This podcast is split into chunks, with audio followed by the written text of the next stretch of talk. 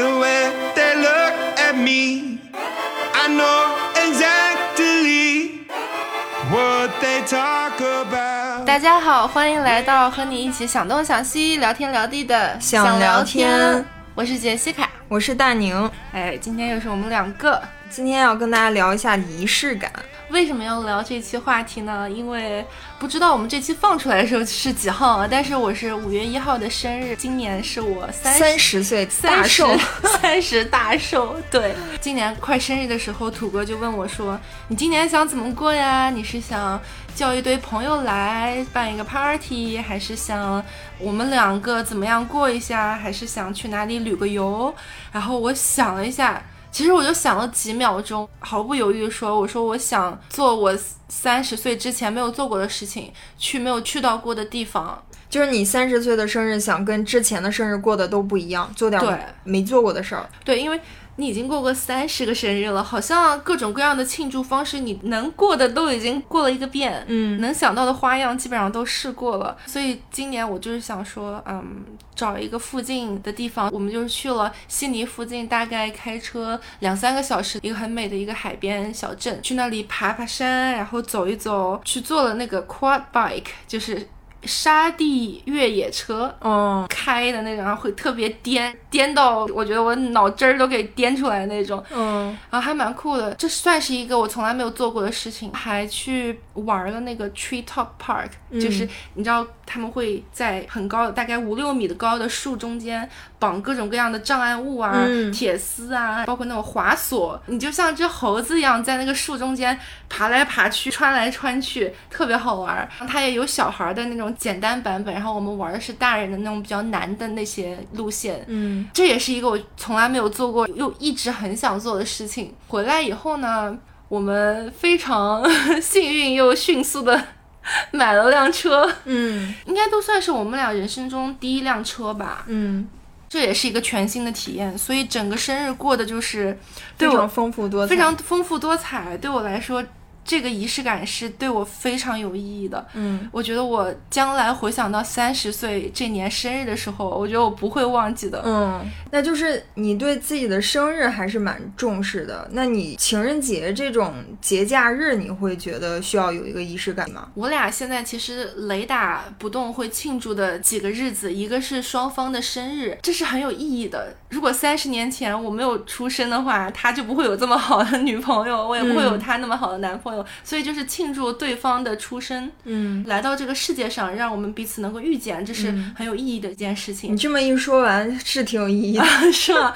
还有一个就是我们俩第一次见面约会的那个日子，那个 anniversary，、这三个一年三次是雷打不动会特别特别精心稍微准备一下、策划一下的日子。嗯其他的其实情人节我们都还好哎，我有没有跟你说过？其实我们俩第一年的时候对情人节还有点小分歧。嗯，来展开讲讲。不知道之前播客有没有讲过？一开始我认识他的时候，我是蛮向往过情人节的，因为我在他之前很久没有交过男朋友，上学很忙，我就很期待说交个男朋友啊，可以过个情人节。传统里面的观念也是说，情人节就是情人节这一天，你和你的情人要一起做一点之前没有做过很特殊的事情，让这一天变得很有意义。嗯，但是到了那一天。我发现土哥没有任何的反应，哦，甚至好像忘掉，他都根本就不知道这是情人节。嗯他也在我之前很久没有交过女朋友，我不知道是因为什么，然后我就开始明里暗里的暗示。嗯他看我在刷手机，可能说你在刷什么，我我就把那个什么商家发的情人节广告打开来说，哦，就没有啊，就是看看情人节的一些折扣，嗯 就之类的明里暗里想说，这下你该知道了吧，情人节快到了。他还是没有任何反应。之后快到情人节的时候，我就跟他说：“我说你知道马上没几天就是情人节了吗？我印象中是个周五。”然后他说：“哦，知道啊。”然后他说：“你要干嘛吗？” 嗯我说什么叫我要干嘛？我们难道不应该至少吃顿饭啊，嗯或者是做点儿什么情人之间约个会。约个会啊什么之类的？嗯他就表现出对情人节这三个字，其实不是这三个字，就英文的话就是这一个词 Valentine's Day，觉得很俗气。用他的词说就是很 cheesy，、就是觉得很恶俗。嗯他可能也是被那种商家的宣传给宣传恶心到了。凭什么我这一天就要花钱，就要怎么样，就会有点逆反心理吧？嗯当时我是不明白的，当时我觉得为什么会这么觉得？难道不是理所当然的吗？就这件事情，这个概念在我脑子里面是理所当然，我从来没有尝试去探究我为什么到底那一天跟我有关。嗯我就还是坚持说，哎呀，我们就是吃饭，就是怎么样，反正又是周五，就庆祝一下，多 sweet 啊！就是就相当于是一个，我在尝试给他教导说，这是很有仪式感的事情啊，有了情人就要过情人节呀、多有仪式感。后来他说好，我你想吃什么我们就去吃，然后后来我就选了一个餐厅，又怎么样？我还有点儿对他这个态度挺不满意的，我觉得。嗯好像他只是为了配合你的表演，对对对他没有。对他有很尽力的在表现出很享受，嗯当然，跟我一起出去吃饭这件事本身是享受的，嗯但是当我一再的给他尝试灌输情人节是一件多么重要或多么了不起的事情的时候，他就会有一点觉得，嗯，为什么？就是跟他的观念很反斥的。所以之后呢，我还有点小不开心，我觉得说，你这个臭老外，你这是怎么怎么想的？臭老外了。对呀，你是怎么想的？这难道不是理所应当的吗？嗯后面呢也都没什么，因为也没什么特别可吵的。我觉得、嗯啊，反正因为已经达到我的目的了，该吃饭也吃了。但是那一年情人节之后，我就越来越多在想这件事情。我觉得说，对哦，情人节，所以我们那天吃了饭，然后呢？所以呢，它代表了什么意义吗？它跟我们平时本来就会去一起吃饭，一起怎么样，好像也没有什么不一样。他给我送礼物什么的，他本来也会给我送礼物，跟情人节、跟这个社会或者是跟传统告诉我说这一天对你们来说有特殊意义，并不是这一天对我们没有任何特殊意义。二月十四号，那就是你们每一天都是情人节喽。啊，是呃你这么说有点肉麻，但是 好吧，我接受。对，那我觉得可能情人节这一天的意义，对于那些平时不是情人节的情侣来说是有有平时不是情人节，为什么要做情人呢？我跟我老公就平时就正常过日子啊，没有那么多，他也不会有事儿没事儿给我送礼物。我们倒是经常会出去吃饭，但是那可能是因为懒得做饭了。嗯，对，但是我觉得跟你想要在情人节这一天好好的对待彼此，然后给彼此一个难忘的一个节日的体验，或者是我们一起来呃嗯回忆一下，哎，我们俩人可是嗯一路走来有多不容易啊，然后要珍惜我们之间的感情和这个关系啊，把这天过得跟往常的日子有不同，过出点花来。对过过得稍微 不一样一点。嗯我觉得这个意义可能是还是有一些的。我可以理解你说这个意义。那一次是因为我们俩第一年，所以我们俩是可能十月份在一起的，二月四号是情人节，在一起才四五个月，嗯所以可能那也是因为一开始还在磨合期。通过那一次，我就知道你是什么样的看法，你他知道了我是什么样的看法。这事儿还有后续。嗯 好玩的是，第二年的时候，通过了一年的反刍反思，我好像自然而然就对情人节这件事情没有什么期待了。嗯一个是因为我好像也知道说他就是一个对情人节没有什么感觉的人。嗯，不代表他对所有的仪式都没有，但是就是情人节这个所谓的就是 日历里强加给你的这个日子没有什么感觉，嗯所以我对他没有任何的期待。到了第二年，快到情人节的时候，我什么都没有策划，什么都没有准备，我甚至都好像忘了这件事情了。嗯结果在情人节那天晚上回到家以后，他说你过来，我说干嘛？他就掏出了一个盒子，嗯，我说这是什么？突然就反反应过来了，这不会是还不敢相信。然后我说这是什么？然后他说你打开看看，这是给你的情人节礼物。嗯，我都惊呆了，你能想象到吗？所以说你这一年在反刍，他也在反思，哦，可能是，你一声不响的接受了他的观点，他也默默的接受了你的观点。可能是。然后我就打开了那个盒子，当时是在房间里面没有开灯，暗暗的，是一条手链。嗯，这个手链本身就是黑色的嘛，哦，他就很开心的说把手链戴到我的手上，然后他看了一圈说你赶紧摘下来给我看一眼，我就摘下来给他看，他摘下来端详了好久说不对呀、我买的时候是银的。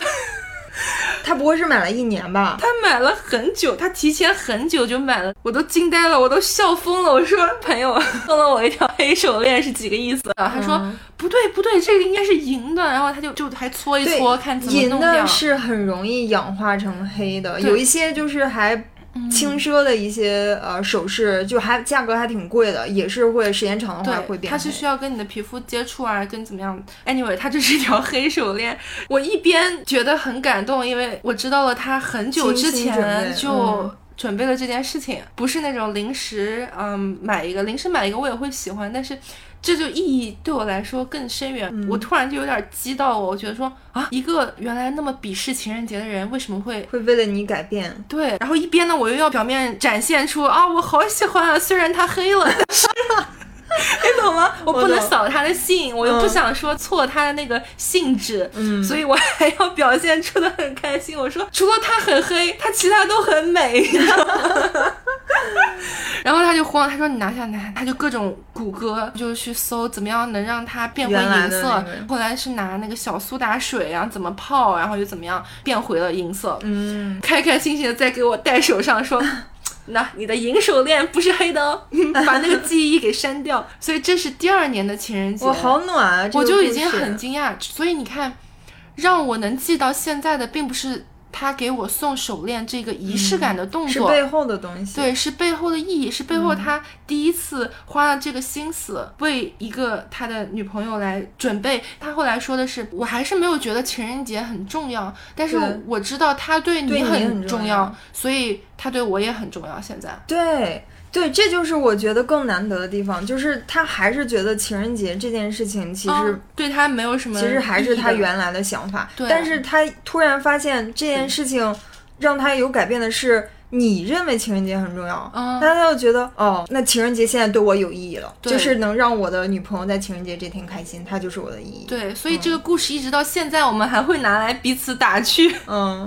有的时候看到，比如说路过那个橱窗，看到什么银的首饰，我就会甩起我的手链，然后说：“哼，他们都没有我的黑手链好看。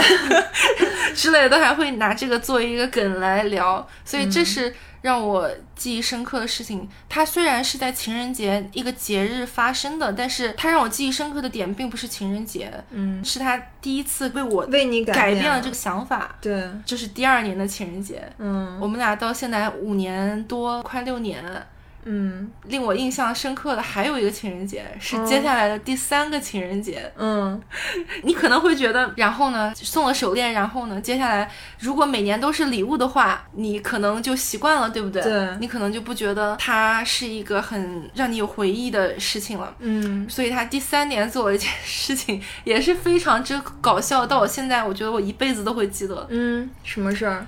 除了他对原来固有的情人节的这个看法是让我当初很不理解的啊，嗯他还有一个看法是，他比较讨厌那种很俗气的事情，比如说送玫瑰花。哦，在他眼里也是觉得花又不实用，你又不能吃，它几天就凋谢了，你为什么要送这个花？这也是他很直男很不理解的一个嗯行为。嗯但是我也一直是灌输他，我说花多好呀，女生都喜欢花呀，你至少不说天天送，你不说你经常送，你至少好歹送一次或者几年来一次，或者是你知道，嗯，特殊的日期，对，它是会让你感觉很美好的。我用别人洗脑我的话术来洗脑他，然后 他也一直是不理解，他说：“baby，我给你买一管面包，我给你买点好吃的，能吃点什么好的都比这个实用。”嗯。所以我呢，慢慢的我也没有再指望他给我买花，嗯。一直到第三年的时候，情人节，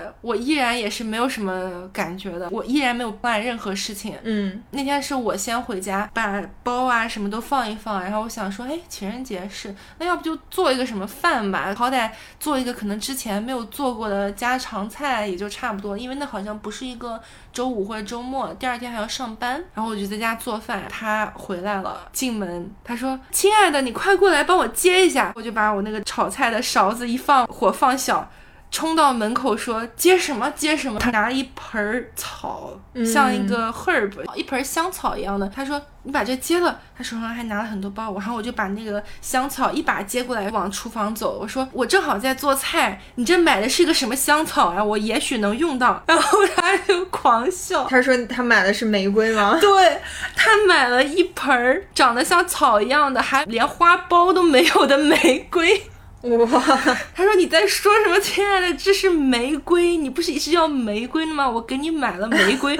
然后我看着手上那盆草，我也惊呆了。我第玫瑰不是有花儿的吗？玫瑰不是应该红红的吗？为什么是一坨草？我应该要说点什么，但是我真的愣在原地，不知道该说什么。他就在解释啊，他就说你不是一直想要玫瑰吗？但是那种你知道那个店里面的玫瑰啊，没几天就谢了。我去问了老板，可能也就一周就谢了。他说我想要给你点什么能够长一点的，嗯坚持的长一点，你能看到时间更长一点的。嗯，他就灵机一动，去找了一盆还开都没有开的玫瑰。据说这个玫瑰你要精心照料的话，定期浇水啊什么的，它能坚持好几个月。嗯，结果那盆玫瑰被你养出那个花儿来了吗？养出花了，还挺好哦，那看的。还不错。对，我都惊呆了。别的男朋友 送花送玫瑰，我男朋友送我一盆草，让我从头养这个玫瑰。也是很有创意，很有新意。惊呆了，所以你看，这就是一个惊喜和惊吓结合的一件事情，嗯。就是太有脑洞，太不同寻常了，我真的能记一辈子。嗯，但他背后那个心又是好的，对，他想给你你想要的玫瑰，是。他又想在其中注入他自己的原本的想法，对，又更实用一点，嗯，坚持的更长一点，所以就整了一盆儿玫瑰让我养，结果最后还是大多数是他在浇水啊什么，花长出来了，天天拉着我说你过来来看看这个玫瑰，哦，土哥太有意思了，绝了是不是？。是，所以你看，它又是一个在情人节发生的事情，但是在我回忆起来，这个情人节并不是说我们做了什么有仪式感的事情，而是这件事情本身就太搞笑，它又恰巧发生在情人节。嗯。情人节是一个契机吧，是一个由头。，我觉得送一朵还未开放的玫瑰，然后让你养出玫瑰花来，这件事情本身就非常的有仪式？感。对，但是它可能跟我们传统认识当中的仪式感不太一样。但是你不觉得这样就更有仪式感吗？是，它是比直接送我一束花要让我记得能更深刻、更久的。嗯，我都笑死了。当时我管那盆儿玫瑰叫 herb 的时候，他觉得他都听到了他自己心碎的声音。啊、是，所以这是我情人节嘛，现在好像都没有再有什么特别印象深刻。所以你看，当我回忆起那些所谓的节日啊、纪念日啊，真正让我能记住的是在那个日子发生的好玩的事情，嗯不同寻常的事情。嗯我们能一直一直津津乐道的事情，而不是是说吃一个饭，想说有点仪式感。不管你吃多豪华的餐厅，你过了三五年，你都不记得了，因为你每天每天有那么多的事情在发生。嗯这是对我而言，对，因为我觉得仪式感它背后的意义是说你认真用心的对待你的生活，不敷衍，不稀里糊涂的过，就是仪式感这个词它背后想要传达的意思。那土哥就完美的实践了它仪式感背后的意思，那可能跟我们传统认识当中的仪式感不太一样。但是有时候你传统认识当中的那些仪式感，你也容易过得不走心。比方说，哦，我女朋友今年想过情人节，那我发个红包，发个五二零的红包啊，应付一下算了。那你肯定不会记得的。或者是啊，那我就带他去个餐厅吃个饭，然后餐厅也不是他精挑细选的，嗯那、只是为了能让你有这么一个过节的一个感受。但是其实他没有放入自己的心思啊什么的。有时候我觉得，即使是你放入很多心思，比如说搜了很多 research 去查哪一家餐厅是他想吃又没去吃过的，即使你在选餐厅方面，或者甚至是呃，你可能跟那些 waiter 串通好，在餐厅给他一个什么惊喜，即使是你放很多心思进去，结果他还是一顿晚饭。就晚饭的意义好像没有那么大，是他用这个晚饭，以及他组织别人来帮你庆祝，或者是让 waiter 给你惊喜之类，他背后所付出的那个努力和他的用心程度，才是你去珍视的东西。我觉得，嗯，我觉得这个事件也挺重要，对我来说，可能我记忆不太好。对我来说，那些晚餐，我现在说实话，除了近几年的，再往前我是怎么过的生日，怎么过的情人节，怎么过的纪念日。除非他有这种特别好玩的故事发生，或者特别用心的这个意义是落实到我们两个头上。除此之外，我好像真的都不记得了。嗯嗯，所以我现在觉得啊，我个人觉得仪式感啊对我而言，一个是为了满足当下的一个满足感，嗯比如说所谓的什么这个节那个节，我们也会去吃个饭，或者是在家怎么很用心的做一个饭。它满足的更多的是像对我当下的满足感。我当天我得到了这个仪式感的满足、嗯 o k 了。即使是我非常清楚，再过几年这一天完全会被我忘记，它只是一顿饭，只是日常生活中稍微往上升华了一点的一个形式。嗯它相对是容易达成的，就像你说的，你带着一颗热爱生活的心，你今天过得跟往常不一样，所以今天是个特殊的节日，当下的满足感是达到的，但是很容易它就过去了。对它很容易就过去，它满足是当下的一个满足感。嗯我其实二十四五岁的时候，我是特别追求当下满足感的这种仪式的。嗯当时二十四五岁，可能才工作吧，才工作第一年、第二年的样子，好不容易从那种繁忙的学业中解脱出来，嗯每天有更多可以支配的时间，就朝九晚五，五点以后你就有很多大把自己支配的时间。当时又是拿着两年的工作签证，当时我是觉得我两年工作签证结束，我可能就回国了，所以我当时是尽可能的想把我五点以后的生活过得更丰富、更有仪式感，更体会更多澳洲的东西。嗯不要让这个两年虚度了。嗯所以有这个时间线的紧迫感，我会非常追求这种啊，我今天有一个很长长长长的列表，我要干这个事干那个事，在我两年回国之前。嗯所以那个时候我是很追求这种当下满足感，也会做很多事情。但是很幸运的是，慢慢的我这么多年来，身边认识了一批一批不同圈子的朋友，来自各个地方，说着各种各样语言、各种各样性格的朋友。但是他们的有一个共同点，我现在回想起来，就是他们都很有活力，很有创意，就是很幽默、很快乐，小太阳一样的人。嗯他们的生活本身每天就非常丰富，非常精彩，所以我被他们带着也是，比如说他们要去做个什么事情，我没有尝试过，他们说你来。跟我们一起，然后我就跟他们去了，所以我那段时间生活中就是突然从一个每天就知道做作业、上学的一个学生，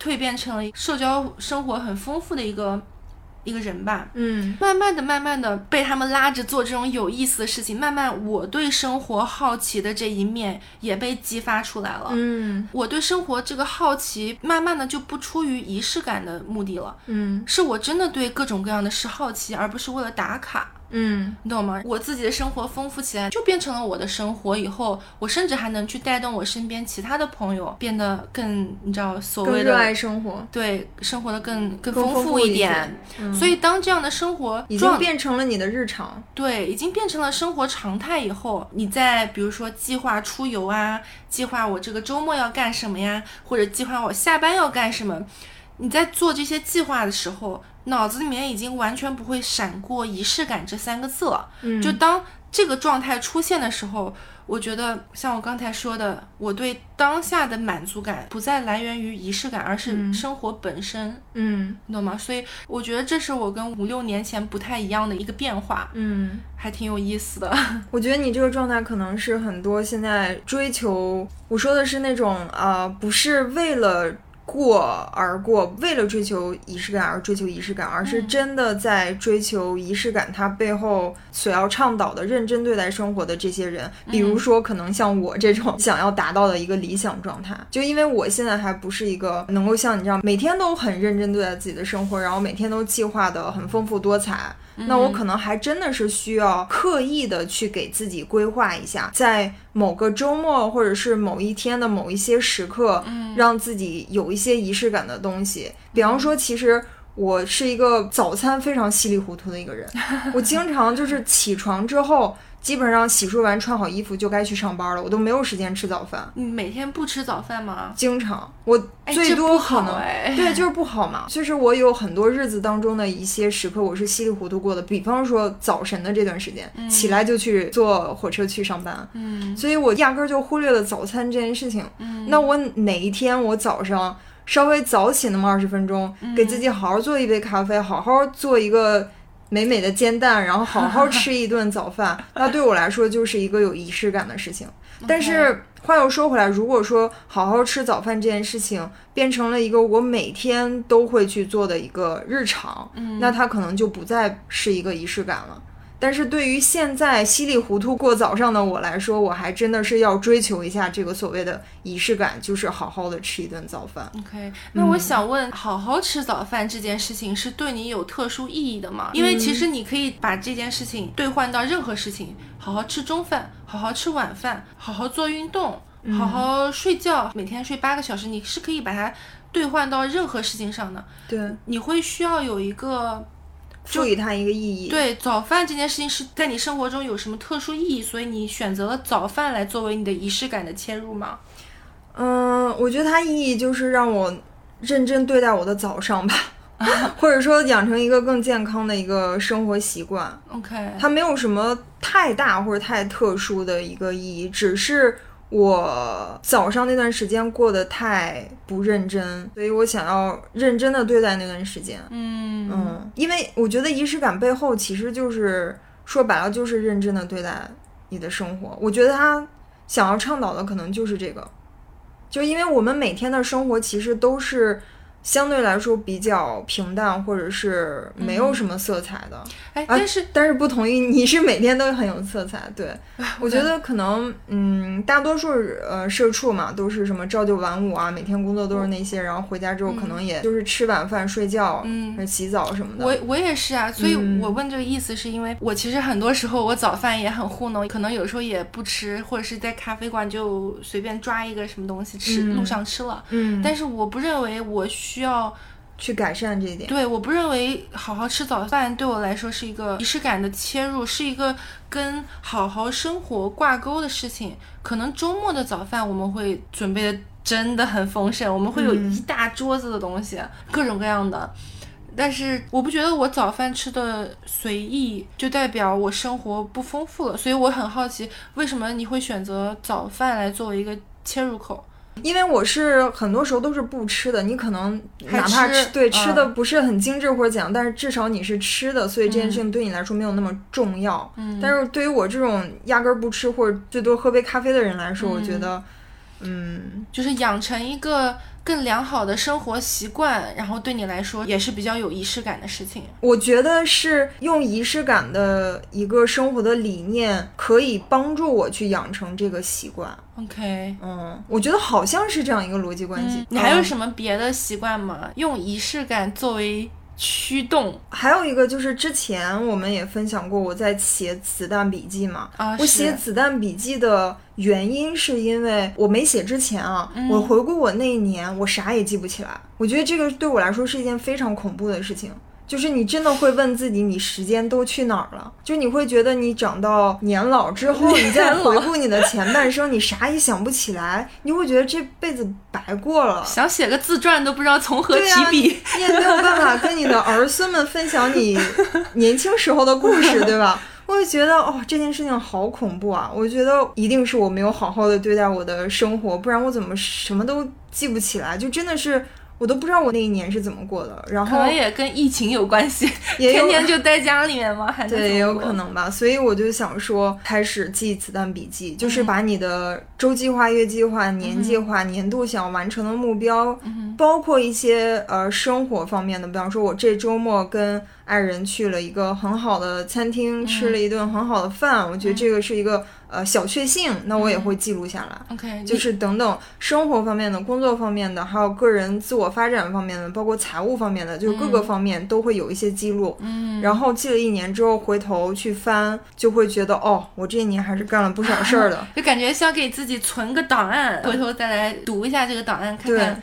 干了什么事。所以我有一个小仪式感的事情，就是可能记子弹笔记本身是一个仪式感吧，就相对于我没有记子弹笔记的那些年来说，它算是一个不同。所以以你记了多久了？我记了一年，今年是第二年。哦，嗯当你翻去年的笔记的时候，你会觉得说哦，原来我做了那么多事情吗？我会觉得那一年我都知道我干了啥，然后有哪些大事件发生，有哪些小确幸的时刻，也像一个日记一样。其实我觉得《子弹笔记》日记都是差不多的东西，就是帮你记录当下的生活。包括其实我觉得录播课也是一件有仪式感的事情，就是它跟仪式感背后想要传达的理念是一样的。因为我们录播课其实就是记录下我们自己对当下生活的一些觉察跟审视嘛，然后还有你对当下生活一些思考。我觉得这个形式其实有帮助到我更认真的去对待我的生活，再去反思自己，包括生活中的一些事情，包括你像我们录的很多话题都是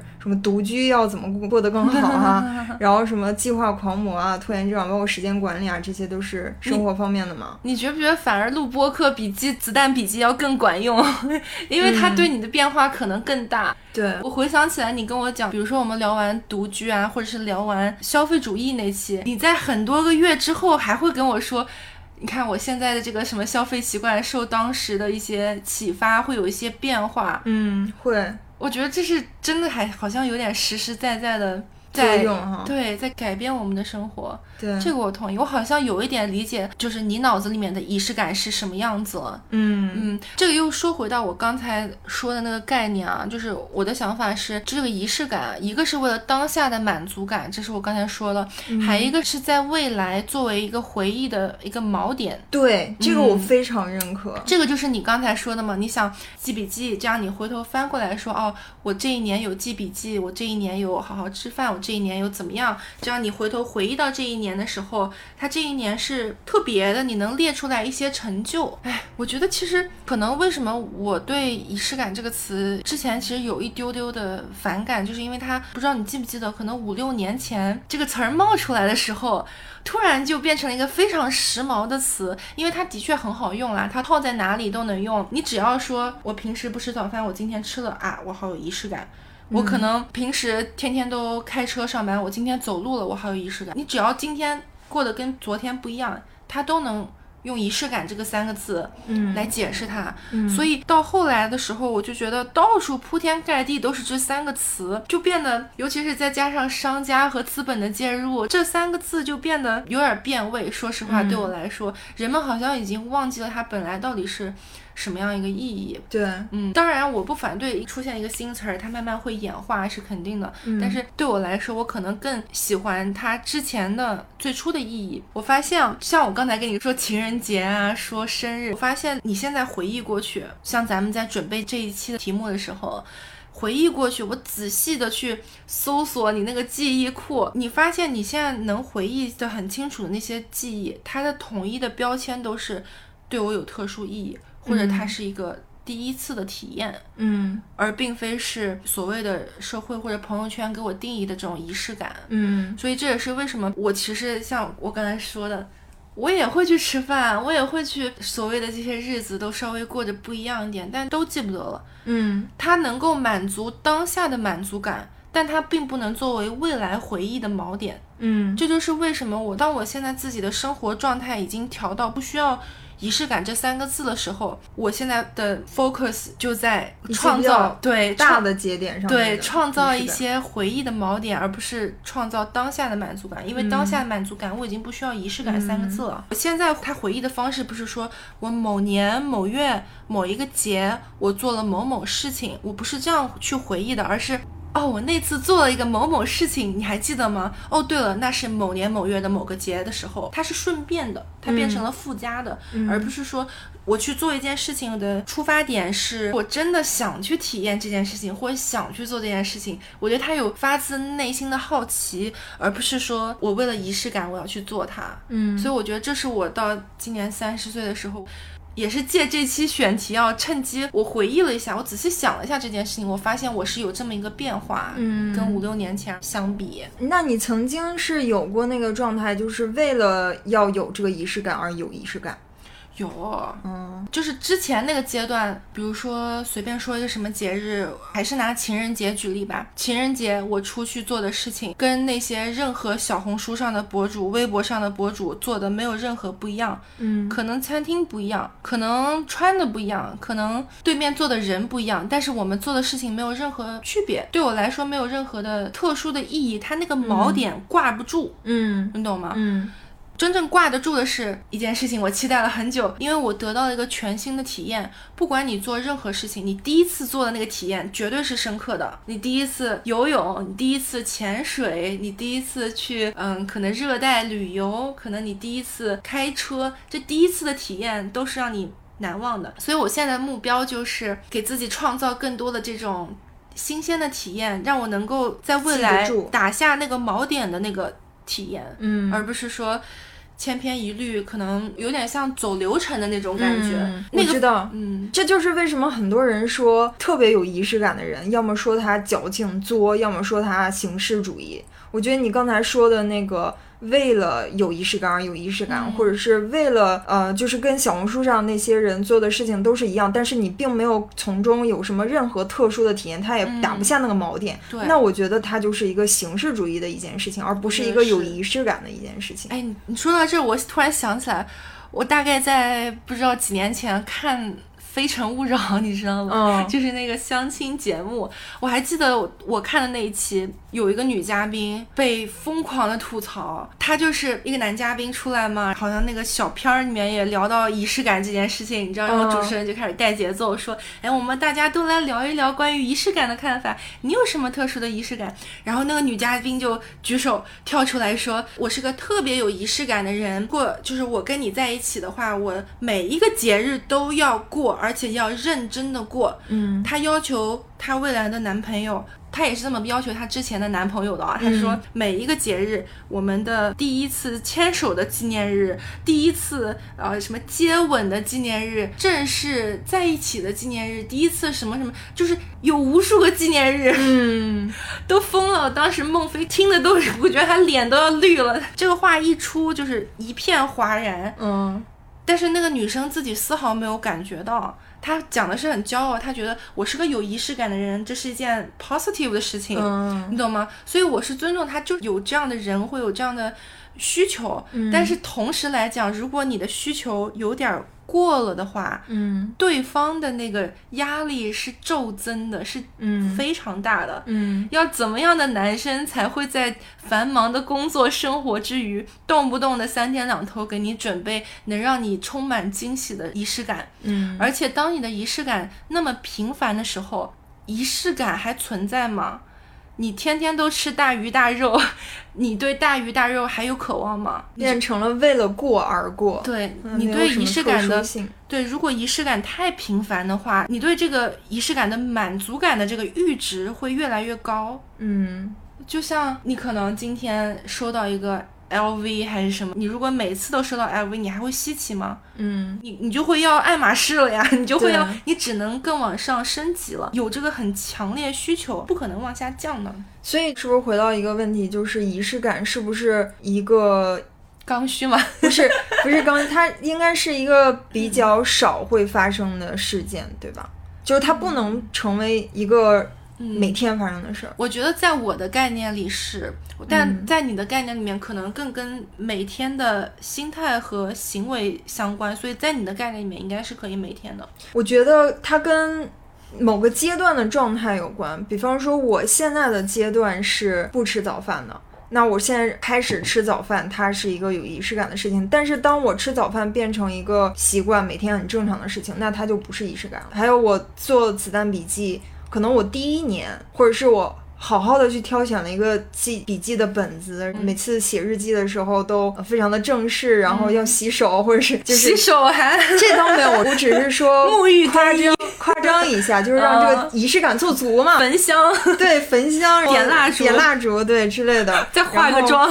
然后非常有仪式感吧，对吧？但是如果记笔记或者记日记这件事情变成了你一个日常，你每天都在做，它已经不能给你什么特殊的体验，那我觉得它就不是一个仪式感了。所以为什么我刚才说仪式感是一个用仪式感的理念和心态可以帮助你去养成一个好的生活方式或者习惯？嗯，相当于是拿它作为一个动力，对，让你的生活更丰富一点。但它最终的目的不是说我要过一个有仪式感的生活，而是我要过一个丰富的、精彩的生活也。就是达到你现在的状态，我就满意了。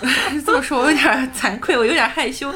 嗯，所以我现在来说，回答你的问题，仪式感不是每天发生的，因为对我来说，现在在我印象里能称得上仪式感的事情，都是那种比较大的仪式感了。可能像你的婚礼，我觉得婚礼是一个仪式感吧。对，比如说学生时期，可能毕业毕业典礼。哦，你知道吗？三十岁生日，哦就是这种大人生中的大的节点。对，嗯，说到毕业典礼，我觉得我当年本科时候的毕业典礼，对我来说现在就还是念念不忘。对我来说是哇，仪式感拉满，哦 拉满格。嗯我不知道你们会不会啊？我觉得估计也差不多，因为我们当时毕业的时候，首先有毕业典礼，嗯然后还有毕业晚会。你们也一样吧？有对是吧？嗯就是首先那个毕业典礼，就是啊，大家会轮流上台讲话呀，讲的是跟你相关的话，宣誓那一趴，我到现在都还记得。嗯你还记得吗？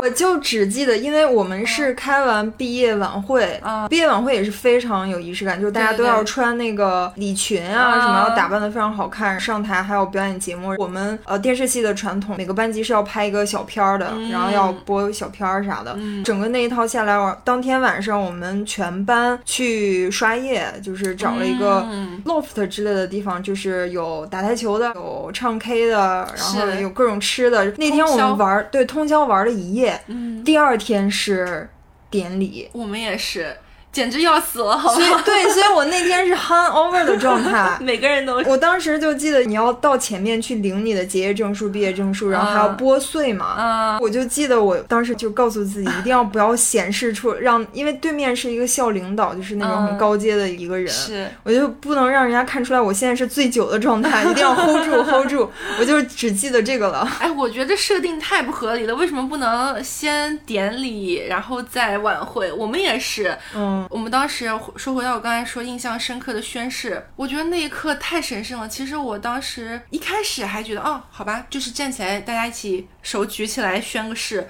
但是说着说着，我就余光看向我两边的同学，都很严肃，甚至有一点眼泛泪光。嗯，因为我们是戏剧学院的宣誓，他会提到德艺双修，嗯什么这些，就是要不辱使命，保持你对美的追求，什么就是很戏剧学院的宣誓。嗯像我之后看那个综艺啊，什么 offer 啊，什么律师的宣誓，嗯或者医生的宣誓，又很不一样，是很嗯职业倾向的，倾向的宣誓。当时那个宣誓一句句说的时候，我就觉得我突然就入戏了，你知道吗？嗯我就突然就觉得带入了你的角色身份哦，我就觉得。这不光光是我说的一句话，它的确是一个宣誓，是一个 commitment，、嗯是一个我将来要一直保持去做的事情。的，嗯，对，那一刻我到现在还记得，我能够理解，因为我之后看那个令人心动的嗯 offer，、他们宣誓的时候也有点眼睛红红的，我特别能够 relate 他们那种状态。所以这种仪式感还是很重要的。这种仪式感当然不是天天能有的，我觉得一辈子一两一辈子一不次得了。是，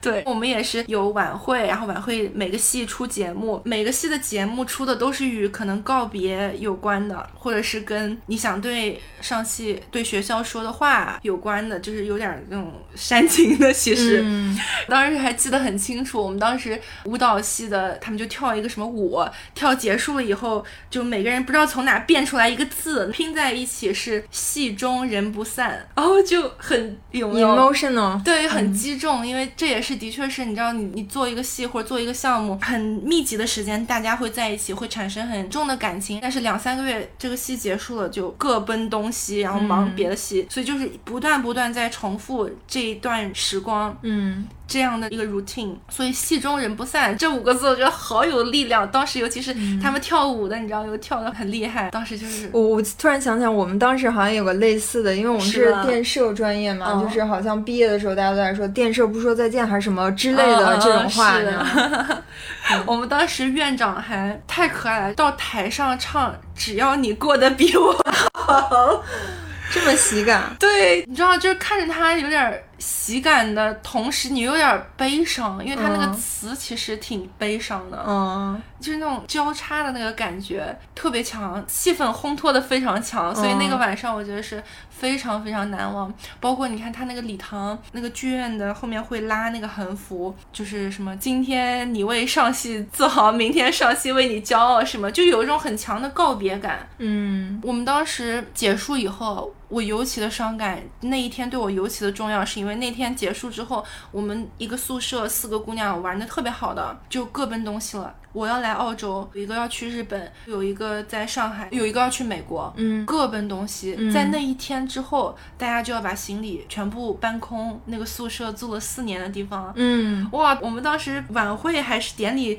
出来之后，我们还是不同系的，茫茫人海中找到彼此，我们四个抱头痛哭。嗯我看全场好像只有我们几个在抱头痛哭，还有人在那边拍照。我们一边哭一边说不要拍了，那种要失去的感觉特别强，就觉得舍不得。嗯就其实我们都是对未来是有很好的规划，我们对未来要去的地方都非常兴奋，但是同时那一刻，因为那个告别感烘托的太强太浓了。嗯，就是没忍住，我们看着对方刚说几个字就开始掉眼泪，一个姑娘的眼睛红了，另外看着就都红了，就都不行了。最后我们真的是抱头有传染大哭。是 就那一天真的是，我觉得人生中的仪式感相对于顶峰的一个 event 嗯，啊、真的是。现在说起来还觉得啊、还是很难忘。嗯，你有什么这种大一点的仪式感的事情吗？近期的大的仪式感可能就是婚礼吧，嗯，嗯几年啊？我怎么感觉一九年就疫情之前办的，刚好就刚办完就疫情。哦，三年了，对我感觉还很快，我也是觉得好像觉很近，对。哦其实我是一个比较追求仪式感的人，因为还是像我之前说，希望通过仪式感这样的形式，能够给自己的人生中加多一些锚点。你什么时候回忆起来一想，哦，当时是办了婚礼，当时有请到谁，婚礼上发生了什么事，那天是一个什么样的印象，哎，现在让你回忆起来，你婚礼最印象深刻的一点是什么？应该是伴娘的发言吧。哦，是六六的发言。嗯，很感人。就是他发言的时候，大家就哭了嘛。其实好像就我们几个听就就我们听得懂的人，是，是，我觉得那也是我对你那场婚礼印象最深刻的事情。嗯，因为我知道现在很多年轻人可能办婚礼是一件很俗气的事情，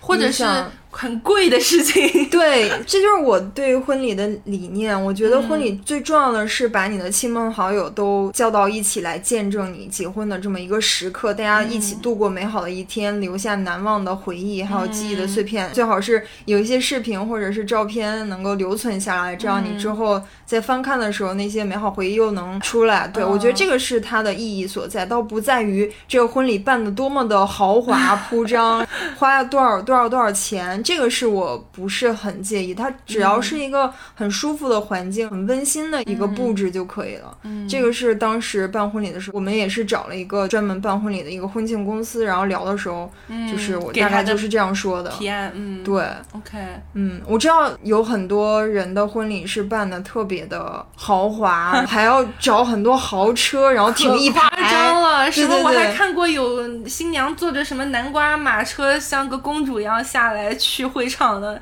各种各样的。我觉得那个可能对我来说，当然人跟人不一样，我只是说对于我来说，这些东西好像没有那么重要，它可能更形式主义一些，嗯可能宁愿你把钱花在去旅个让游，大家吃的好一点，或者是对，或者是蜜月去个什么久一点的地方。对，其实也可以不是通过聚会这样的形式，有旅行婚礼，只是嗯对于你们两个人留下一个很美好的回忆，这个其实也是一个很不错的选择。是，我觉得它不在于形式是怎样的，嗯可以不拘泥于形式，但是这个仪式嗯，对于结婚这件事情，我觉得好像还是有比较好，因为一辈子就一次嘛。所以你对婚礼的需求的目的是亲朋好友的见证。对，嗯，对。是，我觉得我可能会想办婚礼，嗯。我还没有想得很清楚，但我现在简单的脑子里面的画面是，婚礼这件事情最吸引我的一件事情是宣誓。的那一 part，因为我去过很多婚礼，我觉得西方的婚礼真的是，我去过所有的西方婚礼，让我哭的最惨的就是就是宣誓的那一趴。嗯因为新娘跟新郎会互相读他们的信，对不对？对。嗯有的是会读信，记得还有一个朋友的婚礼是神父会给他们讲一段圣经里面的内容，相当于是教他们说，你们现在要步入婚姻了。婚姻里面是需要你们双方有同等的付出，有一些忍耐，有一些妥协，最重要的是抱一颗很久的爱的心，怎么怎么样，就是一段、哇，那一段不知道为什么，就是整一个场景很神圣，嗯新郎新娘说“我愿意，不论贫穷富贵”这一段话念的时候，双方都是眼含热泪的。我可能主要是那种一看别人哭我就想哭的那种人，再加上整个氛围就很神圣，特别美好。对，我觉得好像仪式感之所以要做这个仪式感，有一些形式的东西，比方说在教堂，比方说有宣誓的环节，比方说要穿婚纱，新郎要穿那个新郎的礼服，要请一些亲朋好友，整个这一套下来，包括还有那个音乐的烘托呀，这一套都是一个仪式嘛。然后它就是为了营造这样一个氛围，对，就像一场秀一样。对，让你能记住当下你那个时刻的感受。对，嗯我觉得感受特别强的就是让我对我这一对朋友的未来非常抱有希望，替他们感到开心，我替他们向往未来的生活。嗯，我觉得这就是意义达到了。对嗯，这个婚礼办的成功呀。对，只参加过你一场嗯。华人的婚礼，然后我在国内跟着爸爸妈妈去过一些，感受是完全不一样的。嗯，我就不多说了。如果朋友们你们有什么参加婚礼的体验，可以在留言区告诉我们。还有，其实婚礼也是一个很容易流于形式主义的一件事情，是它就很容易办的形式化，变得走肾不走心。嗯，对，可能这个也是需要注意，在办这些有仪式感的事情的时候，要仔细想想你想要通过这场仪式获得的是什么，达到的是什么。你知道吗？我生日的那天去玩那个树顶公园，嗯就玩那个滑翔啊那些东西。它是在国家公园里面，但是非常非常小。它旁边有一小片草坪，野餐的一些设备，非常非常小的那种。我们去的时候看到有一队人穿着婚纱在那边，不知道是拍照还是在。举行一个小型的仪式，就很不解。我说这边一帮熊孩子尖叫着在玩树顶公园，你为什么结婚要选在这个地方？而且那个草坪真的小到非常小，完全不足以是支撑一个婚礼的那种草坪。啊，土哥就说了一句，可能这个地方对他们有特殊意义吧，义也许他们是在这儿认识的。嗯突然就觉得懂懂 懂了，嗯，你就觉得对，意义感是永远应该排在首位的。嗯而不是说这个场地有多豪华，你穿的婚纱有多贵，妆有多好看，嗯应该是这个对你们俩有特殊意义感，这件事情是最重要的。嗯，同意。嗯，还有一个吸引我，我可能脑子里面现在幻想的我的婚礼就是宣誓，前面那些很严肃的那一趴就快快的过去，然后办一个大 party，就是嗨翻一整晚的 party，找我所有的好朋友过来，家长可能早早的就可以退群了，啊 对，就剩下我们一帮好朋友来庆祝，是一个很好的机会，让大家跟着我们一起高兴，他们也要享受到其中，请 DJ 过来，不煽情不哭，然后我们俩的致辞都照着脱口秀来讲，就不要整那些有的没的，就是所有亲朋好友。唱歌跳舞，吃吃喝喝，开开心心，玩玩闹闹一晚上，嗯，这是我理想中的样子。嗯它也不需要太大，它甚至都不需要是一个礼堂或者一个什么地方，只要是条件允许，能够让我们闹一晚上，我觉得都可以找一些好吃的，让大家有一个愉快的 best night ever，嗯，不错，我很期待参加你的婚礼。期待着吧。就是除了我们说的这种大的人生中的节点，毕业呀、结婚啊、生日啊这些，嗯，你觉得还有没有什么不寻常的生活中可能会有的一些仪式感？我能想到一个有一点像你刚才说的概念，做一些事情让你。普通的一天不普通的事情，OK，我从头来讲这件事情。在我刚得到第一份工作的时候，我第一份工作是在一个出版社工作嘛。我们当时有一帮好朋友，一帮姑娘，五个女孩，有的是设计师，有的是编辑，有的是 account manager，就各种各样。但是我们都关系特别紧密，嗯关系又特别好，好到上了班以后，经常下班出去还一起玩儿，这是很难得。我到现在已经工作了大概六七年以后，我回头看，那那是非常难得的友谊。嗯因为你上班就天天跟这些人在一起，嗯已经每天都要泡八个小时了，你还下班再额外还想跟这些人在一起，是很难得的一种关系关系和情心态。对对，出版社的工作它是有淡旺季的。来的时候，我们可能同时一个月要弄个三四本出版物，就很忙很忙很忙，忙到一直加班。但有的时候闲下来的时候，正好因为它有的是季度的刊，有的是月刊，所以有一些月份是完美的错开了所有的 deadline，所以你就是会很闲。嗯然后在那些闲的时候，我们这帮姑娘会一起到处出去玩儿，或者用上班的时间在周围打卡一些地方什么的。我们有一天就突然想说，好无聊啊，上班好无聊，在那边突然有一个人提议说，我们来做一本我们自己的杂志吧。嗯做什么杂志呢？那不如就列三十个。当时一开始想的是一百件五个人要一起做的事情，嗯有点像一个友情打卡小清单一样。本来想的是一百件，结果写着写着发现一百件实在是太多了，后来就慢慢缩到了三十件事情。我们当时就是列了个草稿，就是一起开脑洞会议，说。这件事可以放上去，那件事情可以放上去，那件事情我们可以一起做，那件事情也可以达成，就每个人都会贡献一些主意，最后挑了三十件事情，我们还放到那个电脑上去，好好的设计成了一本杂志，哦，真的那本真的杂志有出来是吧？没有出来，只有一版，我们有印出来，但只有一版，我们就放在那个桌子上面。嗯每完成了一件就打一个勾，我们有设计一个打勾的地方，总共三十页，每一页是一件事情，然后还有一些空白，就是我们做了那件事情以后，拍一些照片打出来贴到那一页，有点像学生时期的那种 yearbook 嗯那种感觉。嗯然后我们这个杂志的名字巨长无比，叫我读一下，我昨天还把这个照片翻了出来。嗯这个杂志的名字叫 List of Activities to Do with Your Friend, or you are Not Really Friends and Your Life Will Not Be Fulfilled List。哇塞，我现在可以理解你说的那帮朋友是什么样子的。性格是吧？对啊，翻译过来就是你需要和你朋友去做的愿望清单。如果不去做的话，你们就不是真的朋友，而且你的人生也不会圆满。哇塞，好狠！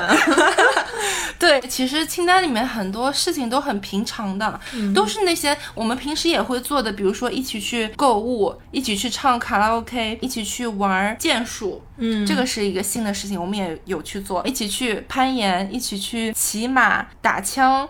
嗯，打保龄球、滑冰、滑雪，然后 road trip、徒步、逛 market、逛市场、house party、fruit picking 就是摘水果，然后去潜水，一起去 SPA，一起去按摩，一起去 barbecue 或者野餐，然后一起去沙地越野车，这个我自己做了，一起去 kayaking 就是划船、独木舟，独木舟，嗯。嗯，一起去学一个课程，一起去游泳，一起去动物园，一起去，嗯、拍照片，拍影楼的那种专业的照片，一起去爬那个海港大桥，哦你知道就悉尼我知道悉尼那个海港大桥可以爬，一起去做头发。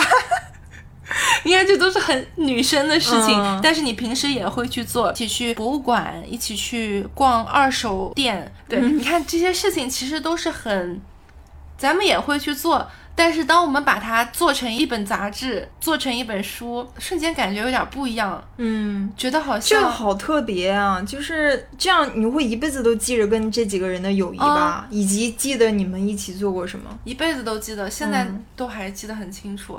那个小册子，虽然现在我们大家都不在那个公司干了，早就不在那个公司那干了。个小册子现在在谁手里？对，我现在都不知道那个小册子落在谁手里，因为我是第一个离开那家公司的人，嗯我都不记得最后一个离开的是谁了，有没有好好把那本册子珍藏起来？但是这段回忆是每个人都还会经常想起来，或者，是我觉得好珍贵啊！嗯而且其实对你来说也是第一次，因为是你的第一份工作里面结交的朋友。对，嗯而且是我第一次跟讲英文的朋友这么近的关系，是我之前自己也没有想到过的。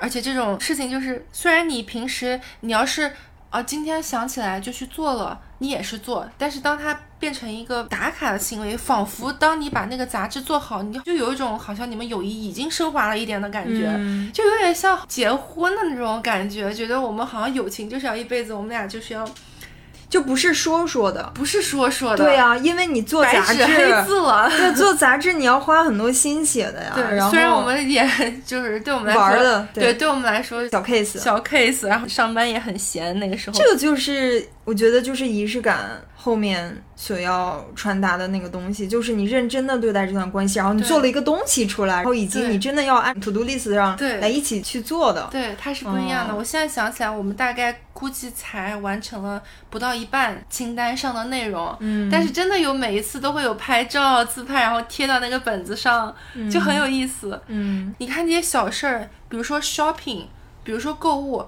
我跟你也是购物，我们俩也是两个朋友去购物，嗯。我跟他们也是一帮朋友去购物，但是咱俩不是那种打卡的，对，当你有那个打卡的行为以后，它就跟其他的购物行为区分不一开了。对，它是特别的，嗯好有意思。你怎么有这么多有意思的例子啊？啊，我不知道，我就是突然想想，对，你看它其实就跟我们刚才讲的情人节一样，它是这件事情本身让我们觉得有意思，嗯，而不是说情人节我今天过也是过，明天过也是过，对，我跟土哥过也是过，我嗯跟金木水火哥 过也是过，你知道，就是它是特别的，嗯仪式感对每个人的意义，我觉得你都可以赋予它自己的意义，只要你不要嗯太有执念，把它上升到一个你生活中的行为准则。嗯，我觉觉得好像对于我来说，仪式感是一个理念。这个理念其实总结成四个字儿，就是认真生活。嗯，哦，很难吗？很难吗？难呀，因为人的本性都是犯懒的，然后你都是想省事儿的。你就比方说我，我又是个夜猫子，你知道吧？我是一个没有早上的人。嗯如果夜猫子就是会睡得晚，起得晚，嗯那我就会想多睡一点。自然而然，如果是省事儿和犯懒的活法的话，嗯你就会省略掉很多早上应该要干的事儿，比方说早餐呀，或者是锻炼呀，或者什么的。你有没有这样想？就是虽然你的早上比别人少，但是你的晚上比别人多呀。你的晚上比别人多，但是你有没有去认真的对待你的晚间生活？没有吗？我没有，所以我除了想要用仪式感的这个理念去搞一些什么，比方说晨间仪式啊，我还想搞一些晚间仪式。就比方说我在呃，其实有一个习惯是我小时候有的，就是睡前阅读。嗯我小时候超喜欢看书，可不就现在戴眼镜了吗？对视，但是我这个视力保持的一直都挺好，其实是工作之后才戴的。Anyway，这个是题外话。呃，是因为上了中学之后课业太繁忙，我把这个习惯慢慢的就没有了，我觉得还蛮遗憾的。所以我现在还蛮想养成一个睡前阅读的一个习惯。哎对于当下我睡前现在啊都是刷手机，你像现在社交媒体，它都是那种根据你的喜好给你推荐很多碎片化的内容嘛，其实是很容易上瘾的。你不知不觉刷小红书、抖音啊，就几个小时过去了。是但是可怕的是，你刷完那几个小时，你啥也没记住，就是时间就在不知不觉中这就是么流掉了。满足你当下的满足感，对但对，并不能为你未来的回忆做任何事情。嗯，所以我想说，利用晚上的这段时间，可以在睡觉之前看一些书，就再把之前的那个习惯拾起来。所以你想要晚上读书的根本目的是什么呢？其实打卡阅读是也是一件非常火的行为嘛，很多人都会，比如说每个月几本儿这样子给自己定个目标。其实我也有考虑过要不要做这件事情，我想了一圈，我觉得说，我做这件事情的目的到底是什么呢？我想要阅读的目的是什么呢？对你有没有这个需求？后来我就发现，如果让我读书，我的目的是得到知识，得到有用的东西。嗯我的目的不是娱乐，有的人读书是想要放松娱乐。嗯我的目的是，如果我要读书，我是想要获得点什么，获得点能够放在工作生活中有用的东西。嗯可能是英语，可能是一些技能、工作技能。嗯所以，如果是我搞清楚了我的根本目的以后，我就发现阅读并不是能让我最快获得这些知识的途径。嗯更快的途径心事，上网课也好，专门的去有针对性的，嗯从我缺的地方出发，你就去搜这些东西来嗯补这些知识。所以我我根本上我对阅读是没有渴望的，我渴望的是知识。所以哦搞清楚了根本以后，我不渴望知识。所以你的根本是什么呢？我的根本就是呃，让自己变得丰盈吧。因为我小的时候通过阅读，真的收获非常非常大，是嗯没有办法用一句话来概括。你就会觉得你自己跟别的小孩不一样，就是你的世界更宽大，你就不像那些整天在外面疯跑的小孩一样，就是聊天儿，你也会觉得你们不是在一个。呀，这么说是不是有点儿？这么说不是也是就是阅历嘛？是通过阅读丰富你的阅历。就是在我小的时候的那个嗯阶段，我能够明显的感觉到，我跟同龄的小孩儿是呃思想层次不一样。对，就是别的小孩天天就觉得知道麦当劳。觉得自己会稍微丰富一点。嗯对，就是现在的需求还是一样的吗？现在也是一样的。就想要所以就是我还是蛮后悔当年放弃了这个习惯。嗯，嗯所以你的阅读的目的也是丰富阅历，呃了解更多这个世界上的事情。是觉得现阶段我需要这么一个理念，或者说这么一个态度来帮我去更好的生活。嗯可能等我到达一个每天都活得很精彩，每天我都对待我的生活很认真，我都没有觉得很虚度。我很难想象到那样一个状态啊！如果真的是到达那样一个状态，可能日常生活中的仪式感就真的不会再需要了。你需要的就是那些人生中大的节点的一些嗯仪式感了。我现在感觉是这样子的。嗯，嗯所以我们这期节目聊下来，你对仪式感，你能用一句话来总结吗？或者说你现在怎么看待仪式感这件事情？你觉得它重要吗？总结来说，我的想法就是，嗯，仪式感，一个是为了满足当下的满足感，一个是为了给未来作为一个回忆的锚点嘛。就像刚才说的，嗯。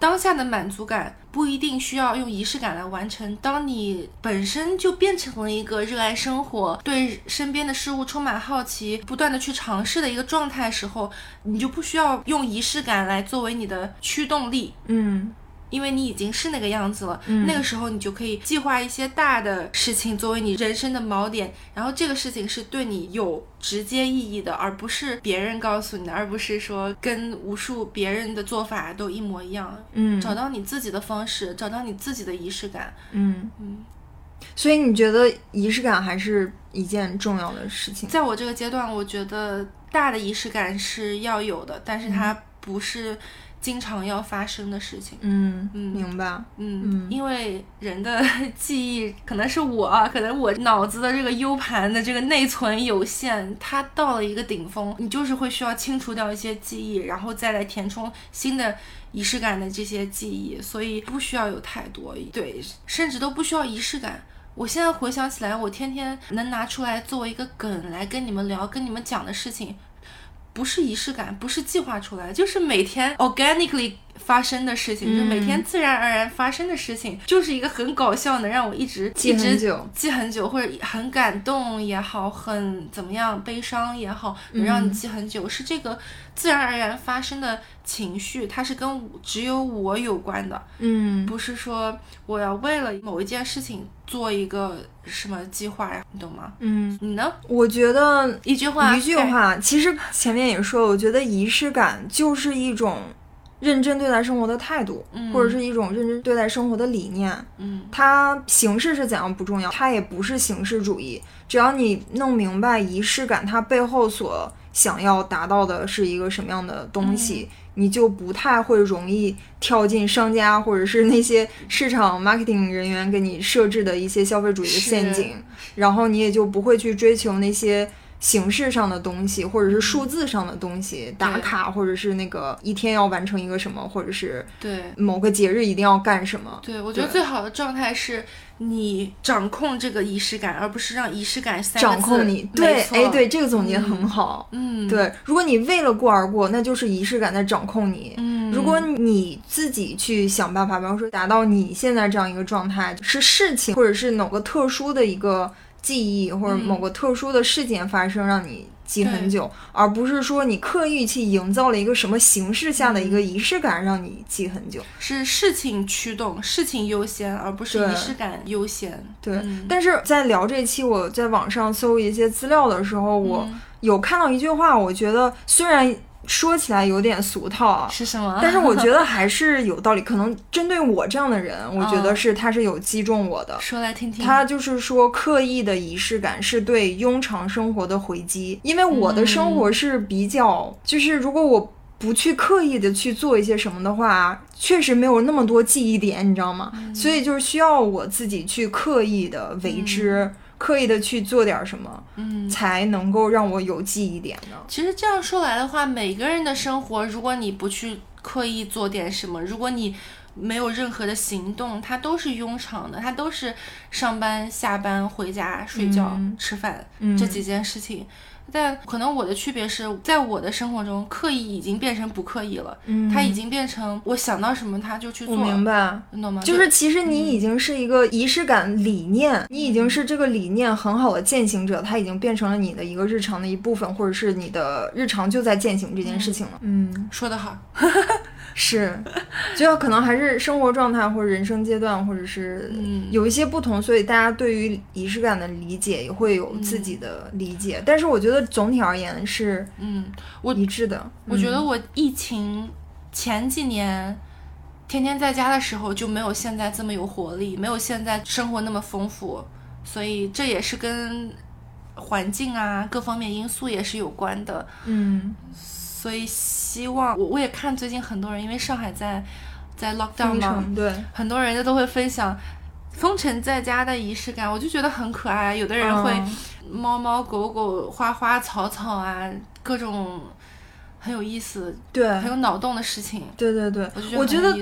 对，我觉得这个就是一个用刚才那句话，我觉得刻意的仪式感是对庸常生活回击，就是你平时的生活确实大多数时候是无聊、跟平淡、跟没有记忆点的。对，认真热爱生活的人，嗯呃，认真对待自己的生活的人是会有这些行为的，就是所谓的我们说的仪式感的这些行为的。嗯，嗯，希望上海早日解封。对，希望上海早日解封，希望大家的生活都能够就想做什么就去做吧，不要管它仪不仪式感，发自你本心的想去尝试什么，想去做什么就去做。嗯，嗯，我们今天就是完成了录播课这件仪仪式。感。我也觉得今天蛮开心的，因为出发点是从我三十岁生日，的确是给到我一个很好的机会去思考这个话题，要不然的话，我可能这个话题就过去了，嗯，我也没有仔细的思考，哦，原来我现在的想法跟之前几年有那么大的不一样。嗯嗯，是。希望在听这期的朋友们。在评论区跟我们说说你们有什么仪式感，以及你们现在对仪式感是什么样的想法。嗯，欢迎大家跟我们留言互动，在各个播客平台都可以搜索“想聊天”找到我们，欢迎持续的订阅和收听。没错，社交媒体也能看到我们的身影。对，那我们今天就聊到这儿吧。行，下期见，拜拜.